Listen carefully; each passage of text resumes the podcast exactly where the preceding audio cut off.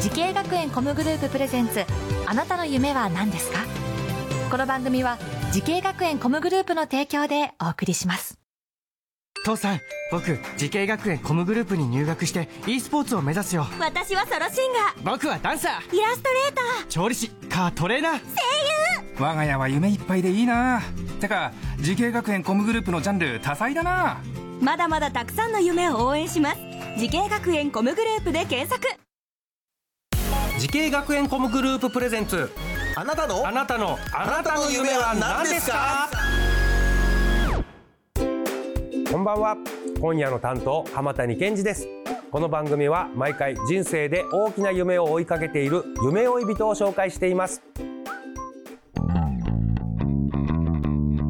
あなたの夢は何ですか今日の夢追い人はこの方ですこんばんは。静岡県にある体感型動物園伊豆から来ました。飼育主任をやらせていただいている渡辺那智と言います。よろしくお願いしますよよろしくお願いします。渡辺さん、えー体感型動物園これどういう体感ができるんですかうちは爬虫類専門の動物園なんで、爬虫類専門なんだ、はい、爬虫類をメインとして、はい基本的には見て、触れて、驚くをテーマとした。あーなんか爬虫類っていうと巨大なえ蛇とかそうですね。イグアナとも、かイグアナも、あとはワニとか、カメとか。あワニカメはい。うわーなんかちょっとあれなのかな怖い動物もいんのかなそうですね。危険も盛りだくさんの職場にはなってまあす。 もういいですそんなお楽しみみたいに言われてる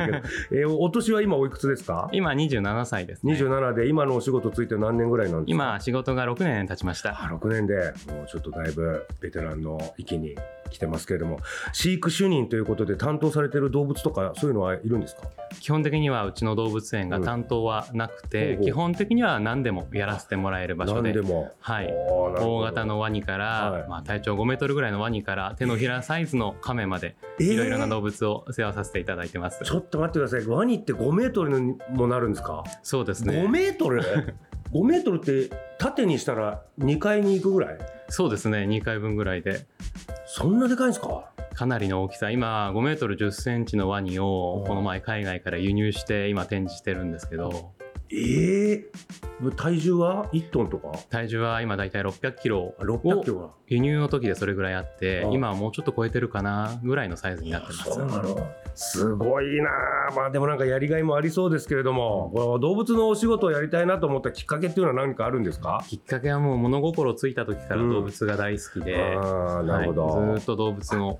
関係の仕事がしたかったんですけへどーその中でも爬虫類が好きということで、はいはい今働いてる体感型動物園伊豆を目指しました学んだ学校とコースこちらお願いしますはい自分は名古屋コミュニケーションアート専門学校の動物園動物飼育専攻に入学しました、うんなるほどこの学校を選んだ最大の理由は何でしょうそうですね一応学校でダブルメジャーというカリキュラムがありまして、うんはいそのカリキュラムが自分の進んだ専攻以外の分野も学べるというもので、それで自分は動物園動物飼育専攻で、うん哺乳類と鳥類を学んだんですけど、うんさっきも言ったように爬虫類が大好きだったんで、爬虫類も別で学びたいということでこのなるほど学校に決めよう名古屋コミュニケーションアート専門学校に決めようという形で、進みましへたえこれどんな授業があるんですか基本的にはもう動物園の飼育員を目指す授業で、はい元園長クラスの方かあらー元飼育員の方からあとはペットショップの店員の方とかうんいろんな方からお話を聞いてうん実際の、まあ、経験や知識をうんその場で教えてくれる場合によっては動物を交えて教えてくれる動物もそんな授業でしたそんな学生の時にもうすでにワニとかああいう巨大な爬虫類とかも触れ合ったりはしたんですか巨大なものはいなかったんですけあまだいなどはい、ただやっぱりその先生方の体験した、そういった実際のお話を聞けるのははあはあとても役に立ってやはり現場ではヒヤリハットとかも結構あるのがやっぱヒヤリハ実ット際の話を聞けるのは大きかったですね。ワニとかはねはい怖いね俊敏だからねワニとか映像とかで見るけどん全然動かないなと思ったら急に動きますもんねそうですね。えーこれなんか伊豆には動物病院の施設もあってこの病気の動物の世話などもやってくれるそうですね。はい、一応2022年には新しく動物病院もオープンしまして、はい一般のお客様の動物の治療とか、うんうんまあ、そういった病気の子たちの世話、診断とかもやってるんですけど、それにもちょっとサポートとして携わらせていただいています。なるほどねこれはすごいねいろんな動物扱ってるから相当詳しいだろうねいろんな動物にそうですね動物の治療から相談とかも受けたりもするので、やっぱなかなか珍しい爬虫類とかだとあんまり他の動物病院じゃちょっとうちじゃちょっとみたいな感じになっちゃいますもんね。はい、そこら辺もまあ近隣の動物病院と協力しつつうんやらせていただいてます。はい、そしてなんか狩猟免許を取って野生動物の狩猟やジビエ料理の、えー材料なども作ってらっしゃる。はい、一応併設でそのワイルドミートセンターというジビエ施設をやらせていただいてて、はそれの兼ね合いであとは半分自分の趣味なんですけどややられるんですか渡辺さんそうですねね狩猟免許を全部取っててあと銃の免許も持ってるのうでん銃も実際に使いつつ生き物の生きる部分から死ぬ部分まで全部関わらせていただいてます、あちょっと飼ってであのさばくのもできるんですかそうですねさばくのもできて、特技と言ってもいいぐらいの速度でやれると思いますいやちょっと初めの渡辺さんの印象からだいぶ変わってきましたよめちゃくちゃワイルドなワイルドなだなんか男に見えてきましたけどいやーこれすごいねえー渡辺さんはすでにね動物と関わるさまざまなお仕事で活躍されておりますけれども同じように動物とのお仕事をね目指すうー後輩たちいらっしゃると思いますんでアドバイスの方ぜひ渡辺さんからお願いします。はい。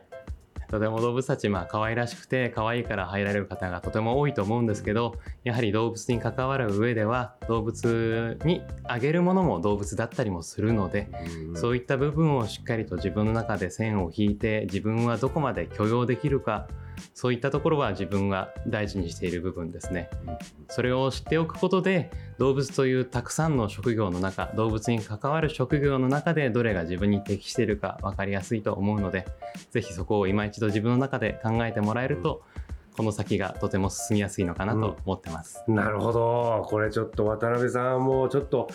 あのーもう、買う、買うからね、あのー狩り、そしてた食べるまで、もうはい全部見てきた上でのアドバイスですね。そうですね。自分に合ったものをさい探した方がいいよと。はい。そうだよな。可愛がるだけじゃ、なかなか入り込めない世界ですよね。そうですねね。え、大変だ、これ、命を扱ってるということで。さあ、そして渡辺さん、これからもっと大きな夢あるのでしょうか聞いてみましょう。渡辺那智さん、あなたの夢は何ですか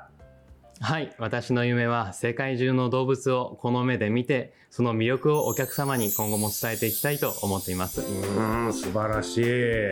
もう世界中のやつを見たい。そうですね。実際にこの目で、動物園でも自然のでもいいので、はい実際にこの目で見たいなと思ってます。うわー、すごいね。な今なんかあるんですかどうしても見たい動物。どうしても見たい生き物でしたらそのゾウガメとかイグアナが生息しているエクアドルとか、うんガラパゴス諸島の方に行ってみたいなと思ってます、やっぱガラパゴスだねやっぱあのし昔からなんかあれでしょそのずず進化しないで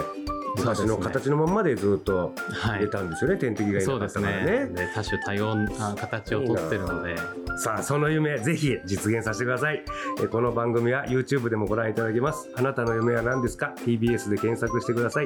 今日の夢追い人は体感型動物園イズーや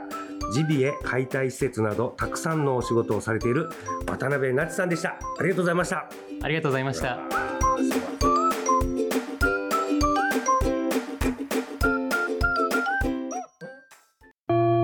自分の好きなことを仕事にしたいでも資格は持っていないし高校では勉強づけ私の夢を叶えられる専門学校があればいいなあなたの夢は何ですか時系学園コムグループはあなたの夢を実現します今すぐホームページを